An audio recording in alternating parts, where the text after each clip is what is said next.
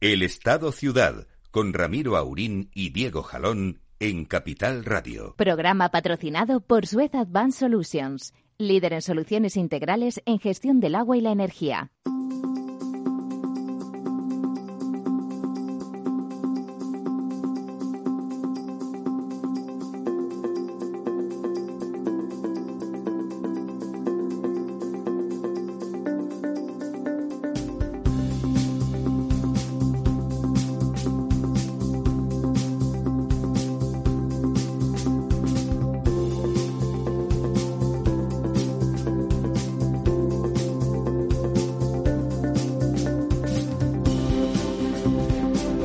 Buenos días, amigas y amigos. Aquí estamos este miércoles 21. Un día estupendo, ¿por qué no? Hoy puede ser un gran día, ¿no? Como decía Serrat. Don Diego, ¿cómo andamos? Pues muy bien, esperemos que sí, que sea un gran día y que no venga nadie a jorobarlo. bueno, hay voluntarios siempre. ya saben, en este país hay voluntarios para cualquier cosa que sea molestar. Esperemos que de los otros también, también, también hay de los buenos. Bueno, y hoy al, aparato, porque se está cuidando por si acaso nuestro don Lorenzo Dávila. Don Lorenzo. Muy buenos días, eh, don Ramiro y don Diego. Eh, efectivamente, buenos y bonitos, porque está saliendo, está saliendo el sol, aunque amenazaba con no salir amenazaba lluvia, pero bueno, claro, lo de amenazaba que parece que es una cosa mala, nos pasamos el día quejándonos de que los pantanos bajan y cada vez que hablamos de lluvia dice amenaza lluvia. Claro, somos, somos oh, personas contradictorias, hay que reconocerlo. ¿Está usted bien? Finalmente parece que no tiene fiebre. No, está contenida, vamos, si han sido unas décimas, lo que pasa que, bueno, me van a hacer una de estas pruebas PCR dentro de, de una hora y media, pues por, porque siempre, hombre, si tienes unas décimas con lo que está cayendo, pues más vale más vale comprobarlo, ¿no? Sí, más vale prevenir que curar. Que será, que será otra cosa, ¿no? Pero bueno. Bueno, pues esperemos que sí, que sea otra cosa. Que sea que está usted preocupado porque la Superliga no sale y entonces le ha subido la fiebre. También, también. Ahora que había entrado la Leti, también, también. De todas formas, como decía don Diego, que también como usted es atlético, bueno, bueno, si he estado organizando como estaba y por quién lo organizaba, no sé si el Atleti tenía mucho futuro en esa competición. Bueno, don Diego, si le parece, empezamos hoy repasando eso que decimos. A ver, llueve, pero los pantanos no se llenan, sino que se vacían, pues, Efectivamente, ha llovido algo más esta semana y efectivamente ha estado lloviendo de forma bastante repartida por toda España pero los pantanos siguen siguen perdiendo agua. Eh, también es cierto que, que ya eh, comienza el momento de regar y de... De, que aumentan las necesidades. Exactamente, van aumentando las necesidades de agua y por tanto se consume, se consume más y eh, hace falta que llueva más. veremos si la semana que viene tenemos mejores noticias, pero de momento a día lunes, es decir, con los datos de hasta el 20 de, abril, hasta el, día de ayer. Eh, la cantidad de agua embalsada ha bajado en una semana un 0,77%, que son 433 hectómetros cúbicos menos. Nos situamos en el 61,64% y ya estamos por debajo de la misma semana del año 2020, que hasta ahora pues todavía nos manteníamos por encima y muy por debajo, casi nueve puntos por debajo o más de nueve puntos por debajo de la media de los últimos diez años.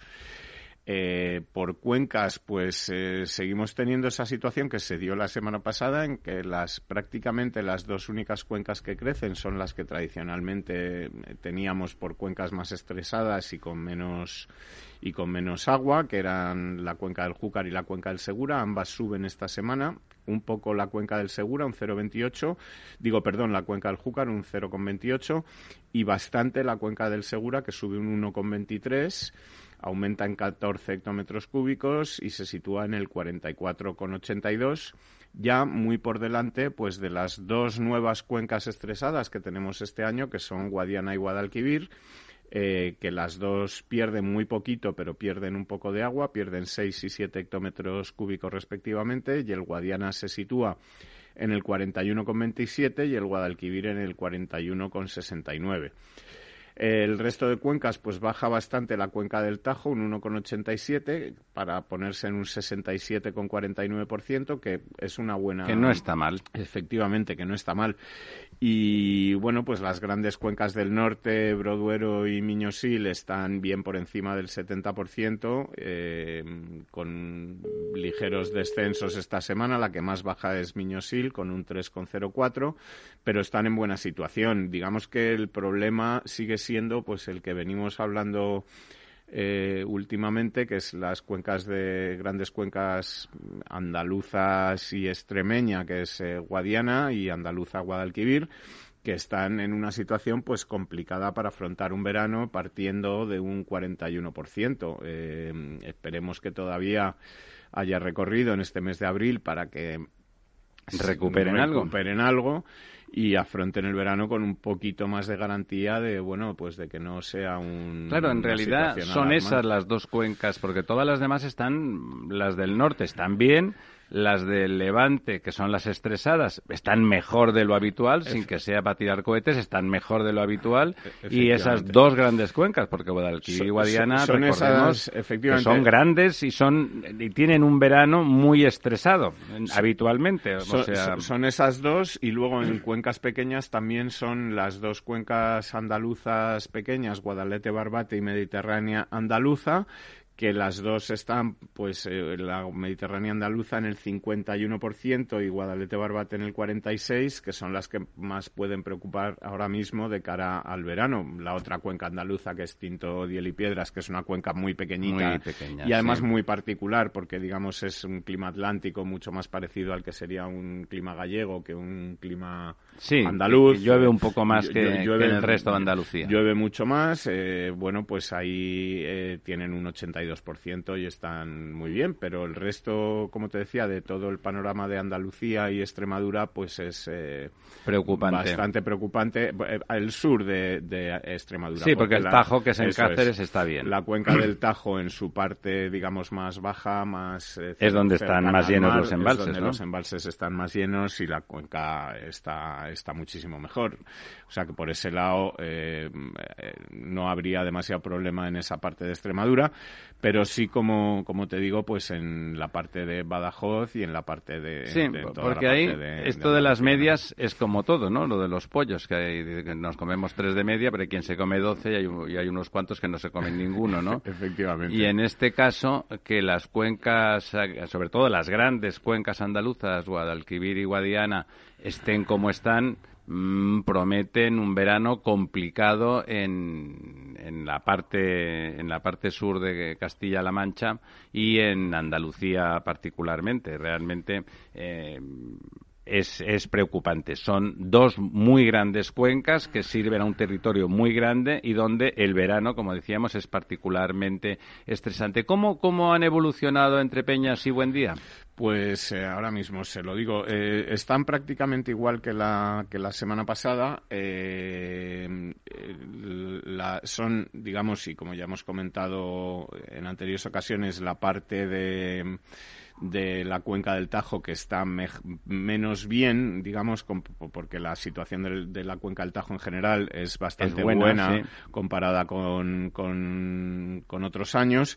Y eh, bueno, pues eh, Buen Día, por ejemplo, se queda exactamente igual, con 445 hectómetros cúbicos sobre una capacidad de 1.705 y eh, Entre Peñas pierde 7 hectómetros cúbicos y se queda en 414 con un total de 813, o sea, un poquito por encima del 50%. Uno está por encima del 50 y el otro está en el 25. En el buen día está muy justito. sí, efectivamente. También teniendo en cuenta que es un embalse muy grande, pero está, bueno, pero está justito. Efectivamente. Como saben, eso nos interesa porque el trasvase Tajo Segura depende de esos dos embalses. del que luego hablaremos, pero fíjate que es una situación muy diferente, por ejemplo, a la gran presa de la cuenca del Tajo, que es la presa de Alcántara, que tiene 2.562 hectómetros cúbicos eh, sobre un total de 3.160. O sea que es que Con ese presón que es, efectivamente. pues eh, que esté tan llena realmente es eh, una garantía. Es verdad que es una, un embalse que sirve prácticamente a, a Cáceres y que está muy cerca de la frontera portuguesa, ¿no? Que de alguna forma siempre ha generado históricamente algún, algún tipo de problemas que los muchos embalses que el Tajo tiene cerca cerca de la frontera y que bueno pues, eh, nos guardamos el agua con cierta con frecuencia porque también Extremadura no es uno de los sitios donde el verano eh, sea, sea húmedo, digamos. Efectivamente, y por darle una buena noticia a don Lorenzo, el embalse de San Juan, que también, que también pertenece a la cuenca del Tajo, aunque está, bueno, está en la Comunidad de Madrid, pero pertenece a la cuenca del Tajo, pues gana 5 hectómetros cúbicos y se sitúa en 125 de un total de 138. está lleno, vamos. Prácticamente lleno, efectivamente. Está a rebosar. Muy bien. Eh, las noticias eh, en general no son malas, como decimos, las medias son engañosas. Hay una comunidad autónoma, Andalucía, que sí, que tiene que preocuparse por este verano que viene. Eh, había otra buena noticia, ¿no? Esta mañana se nos confirmaba que los tribunales alemanes han retirado mm, el veto o, el stop que le habían puesto previamente al reparto de fondos y que era sin duda de todos los vetos que alguno hay por ahí o algún stop, eh, están los finlandeses que dicen que sí, que sí, que van a, firmar, pero que ya sí es otro día, pero que ya que firmarán, que los alemanes eh, pasen al lado al lado bueno de la, de la fuerza, eh, sin duda es un empujón para, para el resto de los recalcitrantes y por la cuenta que nos trae, importante. ¿No, don Diego? Sí, eh, buena noticia eh, para bueno pues para seguramente para toda Europa el hecho de que los fondos se desbloqueen y acaben llegando porque son ayudas que son necesarias y luego pues en la parte negativa veremos a ver cómo cómo se acaban repartiendo o utilizando, sobre todo en el caso particular de España, que es el que nos toca más de cerca y más nos, nos interesa. Ya comentábamos la semana pasada que el plan de recuperación eh, y resiliencia eh, que ha presentado el señor presidente a los medios, a los españoles y al Parlamento la semana pasada, pues es un ejercicio de destrucción del lenguaje y de, y poco más. Es decir, no hay muchas cosas en concreto que, podamos sacar de, ese plan.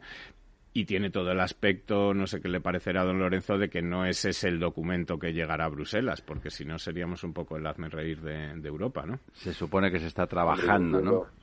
Sí, yo entiendo que, bueno, y además yo creo que lo han comunicado así, ¿eh? o sea, yo creo que han dicho que, que, bueno, que se está trabajando en el documento definitivo y, bueno, entiendo que efectivamente eh, cumplirá una especie o una serie de, de protocolos que normalmente tienen este tipo de documentos en cuanto a la mayor concreción y, objetivación de todos los de todas las inversiones, claro. Por entiendo yo que sí. Esperemos. Sí, tendría que ver Tendría que ver, le comentaba antes de empezar el programa don Diego, que bueno, que una parte no menor de las eh, peticiones, aparte de un plan con cara y ojos, donde se diga en qué se van a gastar todos esos dineros que se supone que nos van a regalar, los 70.000 millones que son subsidios, bueno, que como usted comenta siempre son subsidios a medias, porque como se pagan entre todos, aunque nos tocará una parte menor de los 70.000, pues tendremos que poner una parte de los subsidios que, que se regalan a, todo el mundo y, entre nosotros, entre ellos a nosotros los españoles.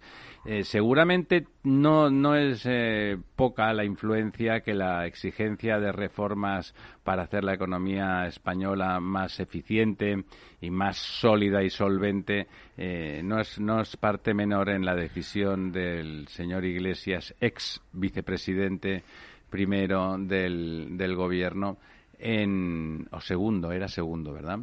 Eh, de marcharse del gobierno, de ir tentativamente a hacer la campaña por la Comunidad de Madrid, donde nadie se cree que vaya a quedarse, no se lo cree nadie, seguramente él el, primero, y donde eh, está barruntando, según todos los comentarios de los eh, conocedores del personaje, qué, hacer con, con su futuro.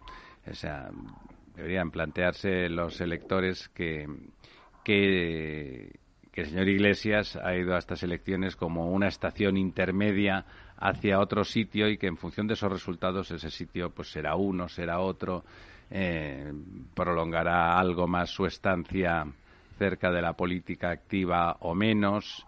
Eh, parece que ya empieza a ser claro que, que no, no le hace falta al señor Sánchez convocar elecciones generales en la medida en que hay un paso atrás y una cierta retirada de la beligerancia de, de Podemos y que por lo tanto probablemente aceptarían poniendo cara y con algún postureo, pero aceptarían las reformas que, que Bruselas nos va a exigir y que nos va a exigir seguramente para bien de todos porque lo que hace falta es que la economía sea solvente, sólida y funcione. Por lo tanto, todo lo demás, aunque sean cosas feas, lo que haya que hacer, pues habrá que hacerlo y cuanto antes, eh, pues mejor. Por lo tanto, cada vez más está en evidencia que, bueno, pues que, que el paso a, a salvar el partido en las autonómicas madrileñas que son tan importantes y que han adquirido ese tono de casi, si no de primarias, de una especie de test nacional. Eh, bueno, pues eh, le ha venido bien, digamos, ¿no? Le ha venido bien porque así salía, dejaba el hueco, no, no forzaba, no tenía que forzar al Partido Socialista a decir que si no estaban de acuerdo con las reformas que sí o sí habría que hacer, pues eh, tendrían que romper la coalición y probablemente ir a elecciones. Mm, yo creo, eh, no sé cómo lo ven ustedes, que ya no habrá elecciones generales, que eso que parecía claro hace un par de meses que antes de final de año íbamos a tener elecciones. Yo creo que ahora las apuestas deberían ir en, podrían ir en dirección contraria y que además eh, seguramente estamos asistiendo a a algunos de los últimos episodios de, del señor Iglesias en la política muy, muy activa. ¿no? Seguramente no lo dejará del todo, pero va, va a cambiar el tono y va a cambiar eh, la ubicación. Y si, si le sale algo que le guste, pues probablemente hasta puede cambiar de ocupación. Bueno, yo, yo eh, a ver, coincido plenamente un poco en el análisis de que el señor Iglesias deja, deja el gobierno para facilitar eh, los acuerdos que son sí o sí, porque no hay otra alternativa. Eh, no tengo tan claro de que él se quiera reposicionar. Yo la verdad es que eh, pienso que está buscando una salida un poquito más épica a su retirada definitiva, al menos de la política activa de primer nivel. Me da esa impresión. por otro lado, lo que dices de las elecciones, sí que es verdad que, que ya no, no parece que haya esa, esa premura de convocar elecciones generales, pero piensa que agotar la legislatura también puede ser complicado. Son dos años más, dos presupuestos más que probablemente no se puedan aprobar. Pero se pueden prorrogar, ¿no? Se pueden prorrogar, efectivamente, pero luego piensa otro tema. En los últimos uh, cinco o seis años han empezado a surgir uh, mucho reino de taifa en el sentido de mucho líder local. Eh, y de hecho, bueno, el, mayor ejemplo lo tenemos ahora en el super liderazgo que está tomando la señora Ayuso en Madrid, que incluso cobra cierto carácter de, nacional, ¿no? De, competencia nacional. Y esto ha ocurrido en las pasadas elecciones municipales también en ayuntamientos, pues como el de Ávila, que es el, su alcalde es un hombre que sale y monta su propio partido y cobra la fuerza como para ganar las elecciones. Eh, vimos el caso de Teruel Existe, es decir, empiezan a salir muchos liderazgos eh, dada la proximidad entre las elecciones generales y las elecciones municipales autonómicas, que es un, digamos un caldo de cultivo para esos liderazgos locales, pues podrían muchos de ellos saltar a, las elecciones nacionales para abarcar cierto apoyo local. Y esto yo creo que las elecciones generales tendrían que adelantarse, es decir, yo creo que tendrían que distanciarse al menos unos meses eh, antes de las elecciones locales y autonómicas que, que, no se pueden mover, no es como las elecciones nacionales. Por lo tanto, yo creo que tiene que marcar ciertas distancias también por otro movimiento sociológico que se está viendo en el país. Fíjese, fíjese don Lorenzo, que ese mismo argumento, que, que, que es comprable, que es eh, racional y tiene sentido, es aplicable a que la, la muy previsible gran victoria de Ayuso en Madrid si realmente se cierra esa victoria, no solamente con una victoria en votos, que eso parece inapelable, sino que consigue gobernar con, con mayoría absoluta, sola o en compañía de otros, eh, eso implicaría que seguro que querría alejar el señor Sánchez las elecciones generales de esa victoria, porque los españoles ahí da igual el sentido en que se produzca una de estas grandes victorias mm, visuales, mediáticas, etcétera, se deja arrastrar. La verdad es que da igual quién, consiga ese tipo de, de, victorias momentáneas, arrastra y por lo tanto alejarse de un evento así lo, lo, va, lo va a querer. Y no teniendo la necesidad de, de pelearse con Podemos, porque Podemos da un paso atrás o incluso al lado, bueno, pues entonces. Eh, dentro de un año y medio sería mucho más plausible que dentro de seis meses, ¿no? Bueno, a ver, yo lo que creo, yo lo que creo es que todo esto va a depender de cálculos, evidentemente electorales de, Absolutamente Moncloa y que lo que parece es que la situación ahora mismo mm, lo lógico es pensar que solo puede mejorar. Quiero decir la situación en el sentido de economía. Economía y pandemia, sí. Y pandemia. Eh, solo puede ir a mejor. sin duda. Eh, aunque hay algunas dudas, o yo tengo algunas dudas de que eso sea así para la situación eh, económica, es decir, que la situación que tardará un poquito más. Puede tardar en ir a mejor y eh, es posible que mm, todavía quepa ese cálculo de convocar elecciones ahora antes de que el paro se ponga en 5 millones o en 6 y antes de que las consecuencias, digamos, de la crisis económica enseñen de verdad. ¿Pero usted no cree que en un año y medio todo sí que habría mejorado incluso económicamente? Mm, sí.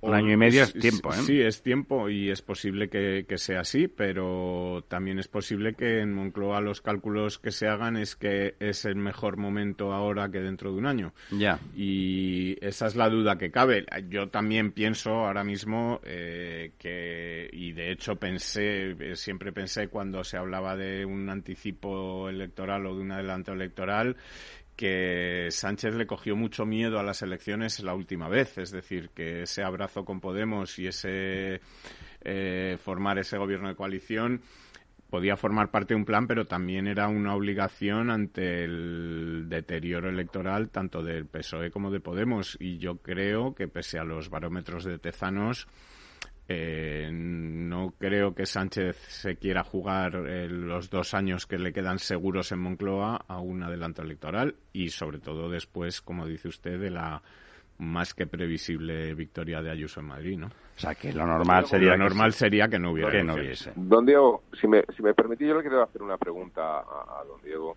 eh, precisamente a raíz de lo de Ayuso, porque otra de las frases, bueno, la primera gran frase que, que saltó antes de las... De, nada más, o sea, después de la convocatoria electoral, pero antes de, la campaña, es aquella de España me debe una por haber sacado al señor Iglesias de la Moncloa. Pero hace poco... Don eh, Lorenzo, don Lorenzo, usted no está aquí, no está viendo el reloj, que nos toca Publi. O sea, dentro de dos minutos acaba usted su pregunta.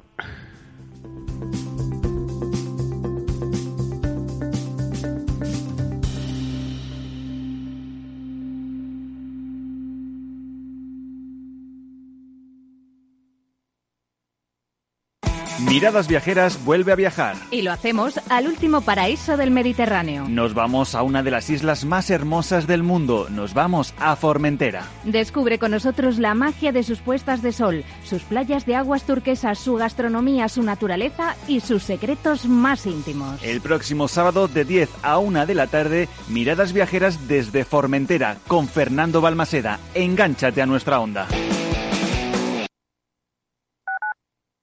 Tu radio en Madrid 105.7, Capital Radio. Memorízalo en tu coche. Metro de Madrid te lleva de forma segura al trabajo, al gimnasio, al retiro. Un medio de transporte accesible y rápido que te acerca a los lugares y a las personas que más quieres. Ahora y siempre, utiliza el transporte público. Ahora y siempre, muévete en Metro. Metro de Madrid, Comunidad de Madrid. En forma de U, como una V, V doble, una L, signo de Nike. Sopa de letras. ¿Cómo será la recuperación tras la pandemia? ¿Qué escenario dibujan los principales expertos de la economía española? La evolución global de la curva de la propagación de la pandemia es preocupante. Es preocupante. Los posibles escenarios económicos en Capital Radio.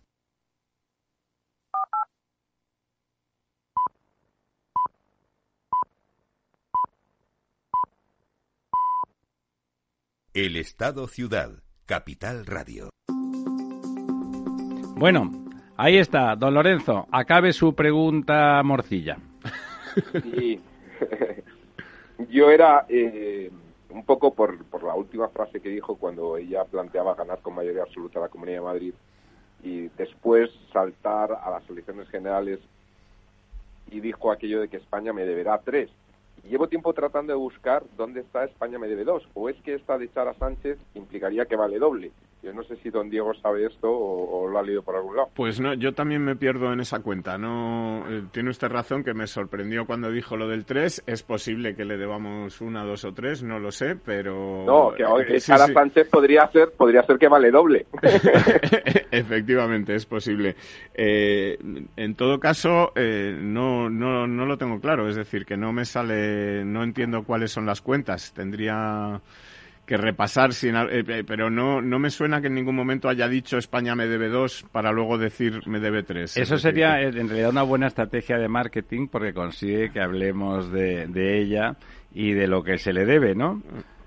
Y se nos ocurren cosas, para el 2 se nos ocurren cosas, ¿no? Bueno, eso es una buena estrategia de marketing. Y luego descubriremos que simplemente se le escapó el número y en realidad quería decir dos y dijo tres y no era ninguna estrategia sino la casualidad como tantas veces en la vida.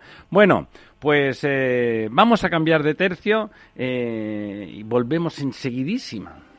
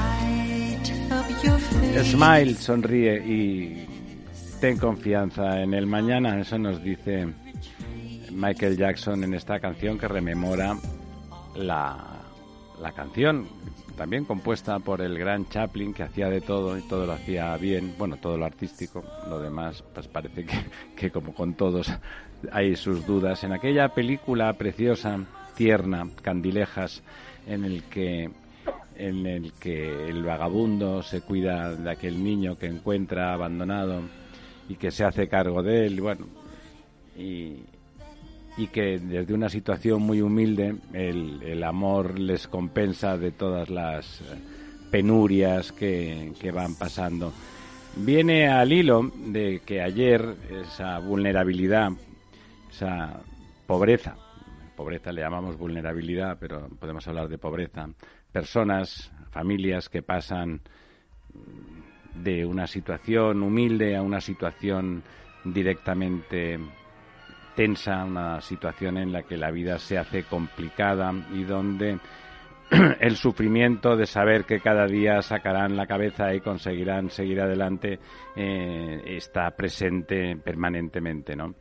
Eh, ayer, ayer eh, se celebró una, una jornada estas en streaming donde los asistentes estaban en presencial y, el público pues estaba eh, a través de los ordenadores, de los móviles, eh, de las pantallas en general donde se hablaba del derecho al agua en España y de la protección de esas familias eh, vulnerables. Eh, el motivo era que la Asociación por la Excelencia de los Servicios Públicos y el Observatorio de Servicios Urbanos, que, cuelga de ella, han firmado una, un convenio con Cáritas, Cáritas, que con mucha diferencia, con mucha diferencia sobre la siguiente, es la ONG que se cuida de esas familias vulnerables, de esas familias pobres, de esas familias que han caído en la desgracia económica y que han aumentado sin duda eh, por culpa de la dichosa pandemia, la que conoce, como decía Manuel Marchena en ese acto, con mucha diferencia más la realidad, los que están a pie de obra y pueden informar a, los agentes eh, implicados en intentar uh, paliar esa pobreza, eh, han firmado un acuerdo para generar unos indicadores que permitan valorar hasta qué punto los distintos operadores del agua, públicos, privados o medio pensionistas, eh, pues lo están haciendo bien y, bueno, pues si no lo están haciendo tan bien, sean conscientes y intenten mejorar. Bueno, digamos, sin entrar en detalles que entraremos a continuación, la conclusión fue que la verdad es que el nivel de compromiso general al respecto es, eh, es muy alto, es grande y está bien enfocado. Don Diego. Bueno, pues eh, efectivamente, una jornada en la que se habla del derecho al agua de verdad, es decir, no a esas cosas a las que a las que alude pues el relator de, Naciones Unidas cuando se refiere a que el derecho al agua consiste en que el agua solo la gestionen las empresas públicas. Bueno, parece que está alejándose se ha dado cuenta que el problema lo tiene en Latinoamérica y en África, que es donde no hay agua, ¿no? Claro, efectivamente, de, eso de, donde no se ocupa, ¿no? Es decir, a él parece que lo que le preocupa del derecho al agua es que haya compañías privadas que gestionen con éxito, con eficiencia, con precios buenísimos y con eh, un nivel de servicio estupendo extraordinario, como es el caso de España, eh, y lo que no le preocupa es que pues una compañía pública de aguas eh, pues eh, deje sin agua a los habitantes de Caracas o que una compañía pública de agua pues deje sin agua a los habitantes de, países eh, de Latinoamérica o de África, ¿no? Sí, o que no haya compañía o que, directamente no haya compañía, no haya abastecimiento, no haya saneamiento y haya gente que tenga que hacer eh, pues varios kilómetros al día pues para llenar un cubo de agua, ¿no? Sí, incluso la señora doña Sonia Olea, que es la responsable de derechos humanos en Cáritas, que se pasa la vida arriba y abajo, antes más, con, antes de la pandemia más, claro, porque se podía viajar más. Ponía énfasis que incluso en España, el, ahora mismo, que no ha habido cortes en toda la pandemia, no ha habido ni un corte, ni un corte a ninguna familia vulnerable, en realidad ni vulnerable ni casi no vulnerable. Eh, que hay, hay situaciones que justamente son esas que se parecen al tercer mundo, ¿no? O sea, campamentos, poblamientos irregulares en sitios donde no hay tuberías y donde las compañías no tienen la competencia ni la capacidad de dar el servicio reglado habitual. Y bueno pues que sencillamente ahí eh, sigue exigía ella que los ayuntamientos tomen algunas veces intentan culpabilizar a las compañías de un sitio donde directamente no tienen ni, ninguna capacidad de llegar con su servicio arreglado, excepto que el ayuntamiento les diga, oye, pues envía ahí una, uno, dos, tres camiones cisternas todas las mañanas a las siete de la mañana para que la gente coja sus 20 litros que dicen que es el mínimo vital eh, bueno, y estén abastecidos mínimamente, porque realmente sin agua no se puede vivir. Bueno, y en la medida en que se ha dejado que se produzcan esas implantaciones y mientras no se resuelvan de otra manera, esa gente debe de tener agua. Ese era el único caso en que le parecía sangrante a, la señora Olea gran especialista del tema, eh, en España la, la situación. Y, bueno, y pedía justamente que fueran las autoridades locales las que tomaran la iniciativa. Pero que es una situación sangrante en el servicio de agua mm, y en todos los demás. En todos los demás, por supuesto. Es que el, el- el- lo sangrante es el- ese tipo de poblamientos ese tipo de- en lugares no urbanizados y no urbanizables, que, en- que muchas veces son hasta espacios naturales, pero muchas veces son descampados. Bueno, aquí en Madrid está la cañada como cosa tradicional, aunque está muy consolidada, ¿no? Pero está en un sitio sin.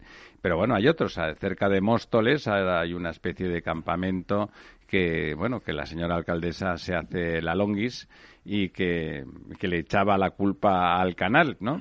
El canal, bueno, a mí, si me dicen, nosotros abastecemos Móstoles, si nos dicen que añadamos al servicio llevar todas las mañanas... eh, llevar todas las mañanas un camión cisterna o lo que nos pidan allí, pues lo llevaremos. Lo tendrá que pedir el ayuntamiento. Nosotros no podemos actuar de oficio, no somos ni la fiscalía ni cosas de esas que actúan de oficio, ¿no?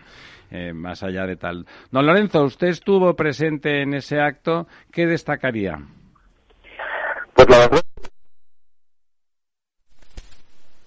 de, de la señora Olea de, de Cáritas, la verdad es que dio una explicación eh, muy pormenorizada de la importancia y de la capacidad que tienen esos indicadores de poder medir, pues precisamente que se está atendiendo a estos a estos vulnerables, a este grupo de personas, familias vulnerables, pero también destacaría la participación de las dos mayores empresas de agua que hay en el país, una pública muy conocida entre los madrileños porque es el canal de Isabel II, La más Y grande la entre otra- las públicas. ¿sí?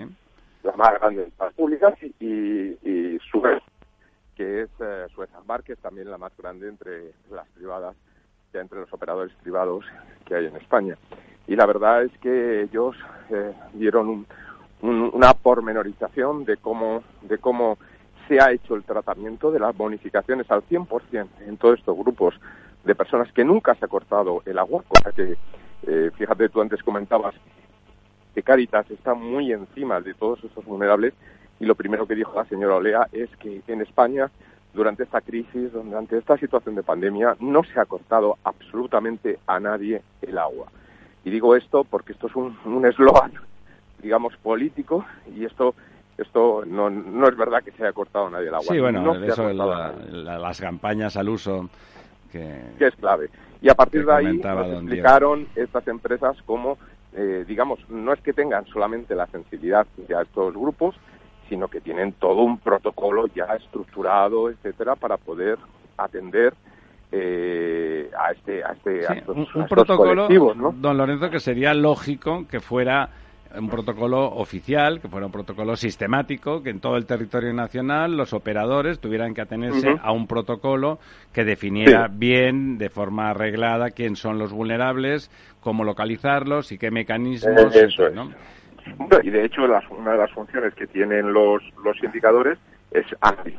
Y, porque estas son las más de España, pero en España hay muchísimas más eh, empresas, tanto públicas como privadas, ver si realmente esto se está cumpliendo y de alguna forma. Sí, eh, estructurar, de alguna forma esos indicadores estructuran, parece que pueden estructurar ese protocolo y darle una generalidad ah, y una generalización, las dos cosas, en, en el conjunto y del territorio. y ¿no? poner también en valor la responsabilidad de los ayuntamientos, que esto es clave.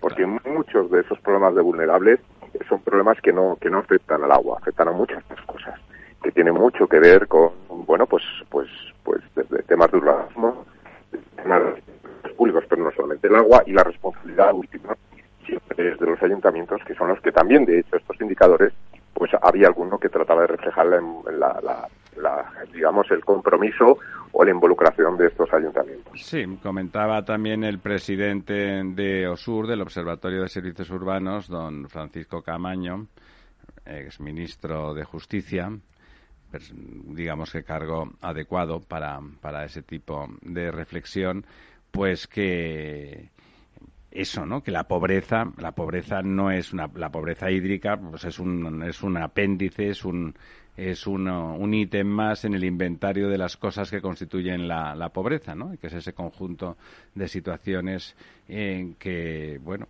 la, la falta de recursos hace la vida difícil y desde luego la, la- la posible ausencia de agua sería uno muy grave y que afortunadamente entre los ciudadanos eh, que viven en vivienda reglada no ocurre, digamos ya del conjunto de la sociedad, empezando por los operadores casi antes por los operadores que por los ayuntamientos, eh, pues ya eso ya no ocurre y se estaba enfrentando esas otras situaciones de infravivienda que una vez que los ayuntamientos, que los municipios han permitido, no es que sea fácil evitarlo muchas veces, lo decimos sin criminalización, simplemente, pero es, es, es así, una vez que el municipio ha permitido que ocurran, pues bueno, eh, generan una serie de situaciones de de lesa humanidad que hay que, que hay que enfrentar y tienen que enfrentar ellos y son ellos los que tienen que sugerir y pedir que, que, que se, que se dé solución. Tienen ellos que actuar con sus herramientas, con sus, con sus eh,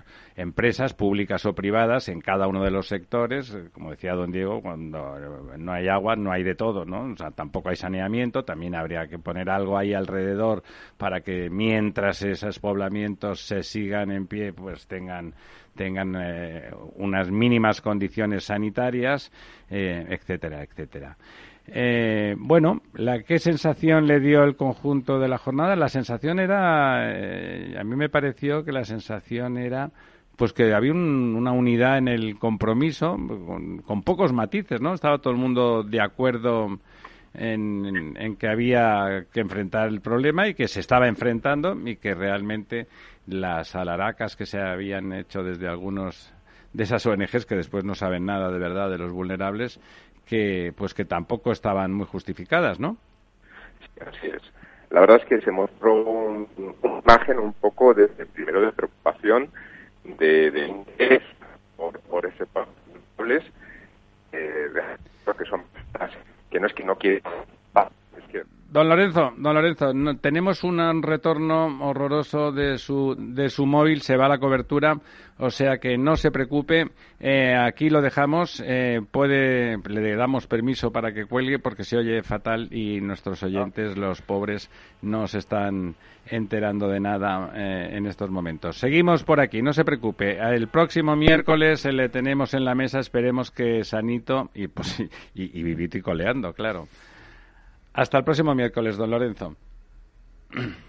Bueno, pues eh, si quieres por... por Sí, le acaba la lista de los participantes, si te parece. Eh, bueno, eh, estuvo también el representante de, que creo que es eh, importante eh, también señalarlo, eh, Gustavo Vargas, el responsable estatal de agua y energía de, de FICA UGT, que mm, hizo también un llamamiento a las autoridades eh, para que sean quienes eh, realmente Lideren eso, ¿no? lideren y eh, definan exactamente pues quiénes son los vulnerables y cuáles son los mecanismos de protección social que se aplican que se deben aplicar porque él señaló que la gratuidad no puede ser la norma general decir, Solamente para aquel que la necesite. Claro, claro. evidentemente, y, y explicó muy bien por qué, porque es que detrás del acceso al agua y al saneamiento, pues hay un esfuerzo de, de todo un sector que... Más de 40.000 trabajadores. Que, que tiene que, que estar eh, efectivamente arbitrado por la administración o supervisado por la administración, pero que hay que proteger que ese sistema siga eh, funcionando con la eficiencia que funciona y para eso, pues eh, evidentemente el agua eh, hay que pagarla, ¿no? Es decir, eh, a, a un precio como tenemos en España, que es de los más baratos de, Sí, de- de sí. Europa, con una calidad eh, de las mejores también de Europa, pero mm, hay que pagar eh, para que esas infraestructuras y esos servicios. Y pues, si unos puedan- tenemos que pagar más para que otros eh, puedan pagar muy poquito o nada, pues eso es lo que habrá que hacer. Simplemente se trata de cuadrar las cuentas, ¿no? Efectivamente, y de que en el agua haya solidaridad, que es algo que hemos visto que parece que en España tiene que haber solidaridad en todo menos con el agua, cuando hablamos, por ejemplo, de trasvases, pero bueno, que por lo menos en lo que es la gestión del ciclo integral del agua, pues esta solidaridad siga funcionando. Exacto, como- siga, porque realmente, al margen de las administraciones municipales que lamentablemente no han eh, ejercido su función regulándolo perfectamente eso, porque eso se, insisto, se arregla muy fácil vía tarifa, se hacen tarifas ya ahora, pues de, de facto se está haciendo la- con las bonificaciones, eh, valorando quién puede pagar muy poquito. Eh, de hecho, nos explicaban, tanto Canal como, como Akbar, explicaban sus mecanismos que son más o menos sofisticados y que cubren en muchos casos, desde luego, a miles de hogares, a muchos miles de hogares y con, en función de su casuística, pues pagan muy, muy poquito o en algunos casos, cuando no pueden pagar nada, pues no pagan nada y eso, pues establecer un mecanismo general y que, como dice don Diego, para que el sistema sea sostenible, esos costes que, eso que se deja de pagar por un lado, pues se pague por el otro, igual que pagamos unos más impuestos que otros, pues exactamente igual debe de ser con, con el tema del agua. Eh, bueno, dicho eso, que la sensación era de un país que, consciente de lo que pasaba y donde probablemente muchos eh, gritonean incluso desde los ayuntamientos, pero luego no, luego no resuelven, ¿no? Luego no resuelven. Y si le parece, vamos a repasar. Tenemos seis minutos y no le he dejado decir nada de lo que ha pasado esta semana y han pasado muchas cosas. Bueno, ¿verdad, han, pasado muchas cosas, efectivamente. Eh, por ejemplo, podremos, podríamos comentar brevemente que el gobierno, hablaba usted antes de que cuando llueve nos quejamos y cuando no llueve también, pues el, el Sí. gobierno parece que no tiene muy claro tampoco qué, qué es lo que puede hacer con, con el tema de los peajes de las autopistas y autovías. Eh, por un lado, parece que le está proponiendo a Bruselas en estas negociaciones paralelas que tiene, eh, bueno, de las que no nos enteramos o nos enteramos en, en parte. Eh, el otro día hubo un secretario de Estado que comentó que están analizando la posibilidad de establecer un peaje para circular por, por todas las autovías de España. ¿Peaje Eh, directo, peaje en la sombra? Mm, Es que como todo en esto, eh, lo que proponen en, en Es este todo gobierno, unas eh, frasecitas, sí. que no que no sabemos muy bien cuál es el modelo, pero sí que parece que están estudiando un modelo de, de peaje. Eh, Para garantizar el mantenimiento en función del uso. Claro. pero al mismo tiempo, pues el Ministerio de Transportes sigue adelante este año, pues con su calendario para ir liberalizando el peaje de las autopistas que ahora sí que tienen peaje, ¿no? En los próximos meses, pues habrá 640 nuevos kilómetros de autopistas Libres. hasta ahora de peaje que pasarán a ser gratuitas. Bueno, gratuitas para los que circulan por ellas, pero que nos costarán dinero a todos los españoles. Si queremos que impuestos. estén en condiciones, claro. Impuestos, eh, efectivamente, porque aquí de lo que se trata no es de que sea gratis o no, sino de quién lo paga. Es decir, si esta infracción. Bueno, la, la alternativa es dejar que mueran, ¿no? Sí, eh, claro, como eh, suponemos que todos los españoles queremos seguir teniendo carreteras para poder circular por España, porque algún día se supone que podremos circular por España cuando se levanten las restricciones, eh, eh, tenemos dos opciones. Si estas infraestructuras las pagan los que las usan o las pagan todos los españoles vía impuestos. Y eso es un poco lo que se debate en esta, en esta, bueno, pues dicotomía entre si el peaje o la gratuidad de las, de las carreteras. Eh, parece o puede parecer que sería más justo que sean aquellos quienes las usan y de hecho quienes más las usan y quienes más se lógico. benefician de ellas los que contribuyan más a su mantenimiento y en este momento estoy pensando pues por ejemplo en todas las empresas de transportes que utilizan estas autopistas de forma intensiva Claro, que es una herramienta de trabajo, y obtienen un beneficio porque pueden transportar más rápido sus productos mm, gracias a estas autopistas pues quienes contribuyan más vía peaje am- al mantenimiento de las Y además son los, los que son- más las desgastan Son los, más- camiones y los ejes de pesados de 13 toneladas los que realmente desgastan la Vale, autopista. pues, ¿eh? pues bueno, como en muchas otras cosas de este plan que hemos comentado, ya veremos en qué queda y en si al final la propuesta que se envía a Bruselas es eh, con peaje, sin peaje o medio pensionista. Eh, por si quieres hablar de, de cosas un poco más, eh, bueno, digamos que nos desintoxiquen un poco de tanta, allá. de tanta queja. Eh, eh, hay una noticia que me ha llamado bastante la atención esta semana, que es eh, el aeropuerto de Teruel, que se queda pequeño. ¿Quién nos iba a decir? Pero porque es un aparcamiento gigante, ¿no? Efectivamente. No por la cantidad de vuelos que llegan, ¿no? No, no llega ningún vuelo, como a prácticamente ningún aeropuerto de España llegan vuelos en este momento, pero el espacio aeroportuario más grande de Europa en almacenaje y reciclaje de aviones, que es ahora mismo el aeropuerto de Teruel, necesita más espacio y de hecho el consorcio que lo está gestionando ya ha iniciado el procedimiento pues para ampliar ese espacio de, am- de almacenamiento. Además eh, en los medios se están publicando fotos donde ya verá, se pueden ver aviones que están directamente aparcados eh, sobre la, en la tierra, en la arena, no ya en pistas o no ya en sino Ya allí digamos amontonados. ya- ya allí eh, según uno llega donde donde encuentra hueco, ¿no? Pero que es curioso eh, este aeropuerto de Teruel del que hace unos años eh, todo el mundo estaba hablando como ejemplo de infraestructura inútil y que Bueno, está bien, no le han sacado serviría para partido, nada, ¿por qué no? eh, acaba eh, quedándose pequeño, es decir, que tenían que haber hecho un aeropuerto en Teruel más grande todavía para que mm, dar Sí, un- al final es una gran superficie pavimentada adecuadamente para que puedan estar bien los aviones. ¿no? Efectivamente. Otra de las noticias que me ha llamado la atención, y porque además creo que es un buen ejemplo de, cómo la innovación es motor de cambio y puede llevarnos a, nuevos paradigmas y a nuevas formas de entender eh, la vida y, y cómo, cómo vivir, eh, por ejemplo, en las ciudades, es una pintura ultra blanca eh, que han creado que consigue enfriar los edificios más que el aire acondicionado. Es decir, A que refleja Efectivamente. la radiación solar. Eh, son ingenieros de la Universidad de Purdue que en Estados Unidos que han creado la pintura más blanca hasta ahora, es decir, que es mm, blanca más blanca Blanco que, nuclear, más como blanco que decían. lavado con Ariel, ¿no? Pues eh, revestir los edificios con esta pintura los enfría lo suficiente como para reducir la necesidad de aire acondicionado.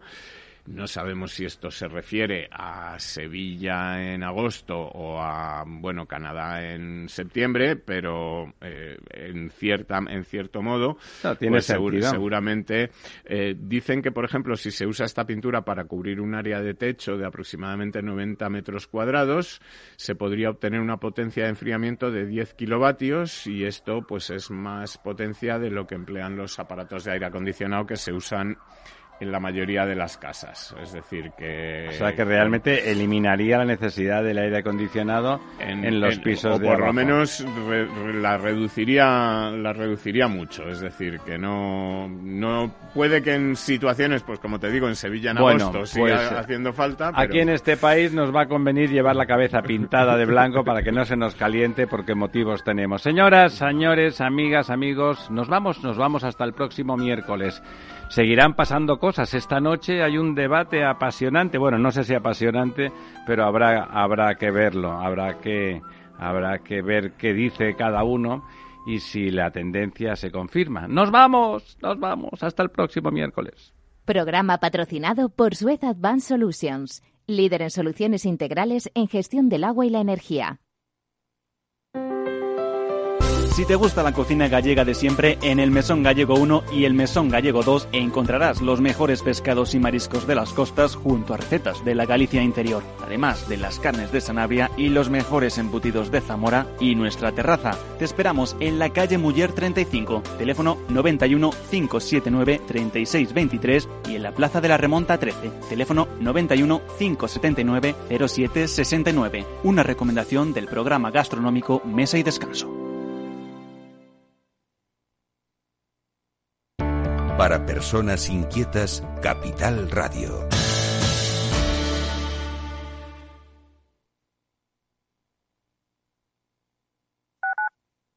Escuchas Capital Radio, Madrid 105.7, la radio de los líderes. Ha cambiado todo. Mascarilla, desinfección, aforo. En el sector de la hostelería es muy importante respetar las medidas de prevención. Por ello, en el Día Mundial de la Seguridad y Salud en el Trabajo, queremos celebrar el esfuerzo de todos. Infórmate en el 900-713-123, Comunidad de Madrid. Gráficas Naciones. Más de 50 años de experiencia en el sector de las artes gráficas. Apostamos por la última tecnología tanto en impresión offset como en digital y gran formato. Realizamos todo tipo de impresión. Tarjetas de visita, folletos, libros, vinilos, decoración y montaje de stands. Más información en el 91 629 2145 o en gráficasnaciones.es. Si eres emprendedor, empresario o autónomo, en negocios de carne y hueso encontrarás todas las claves para hacer crecer tu negocio. Cada miércoles de 1 a 2 de la tarde en Capital Radio, con Mariló Sánchez Fuentes. Disfruta de la mejor cocina gallega en Montes de Galicia. Todo un clásico moderno en el barrio de Salamanca. Disfruta de la variada dieta atlántica, de las mejores carnes y pescados tratados con respeto y transparencia y regados con una de las mejores bodegas de la zona. En grupo, en familia o en pareja, Montes de Galicia te ofrece el espacio perfecto en cada ocasión. Esto te estás perdiendo si no escuchas a Luis Vicente Muñoz en Capital, La Bolsa y la Vida. Xavier Ferraz, profesor de ESADE. Europa no lo ha hecho y el problema ahora lo tenemos aquí, ¿eh? porque Europa en este momento no es autónoma en semiconductores. Eso quiere decir que si no nos venden, nos vamos directamente al paleolítico, ¿eh? sin ser alarmistas. No te confundas. Capital, La Bolsa y la Vida con Luis Vicente Muñoz, el original.